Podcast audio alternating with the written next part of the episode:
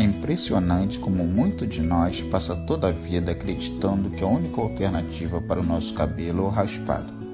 O sistema é tão perverso que ainda hoje muitos homens pretos passam sua vida sem conhecer seu cabelo, sem descobrir que há alternativas além do raspado. O cabelo é nossa marca identitária e raspá-lo faz parte do processo de escravização, a uniformidade, tirar as nossas raízes, tirar o sagrado e o que diferenciava cada povoado africano. Assim, raspavam nossos cabelos e deixavam todos iguais. Nosso cabelo também é resistência. Só quem deixa realmente suas raízes crescer sabe do que estou falando.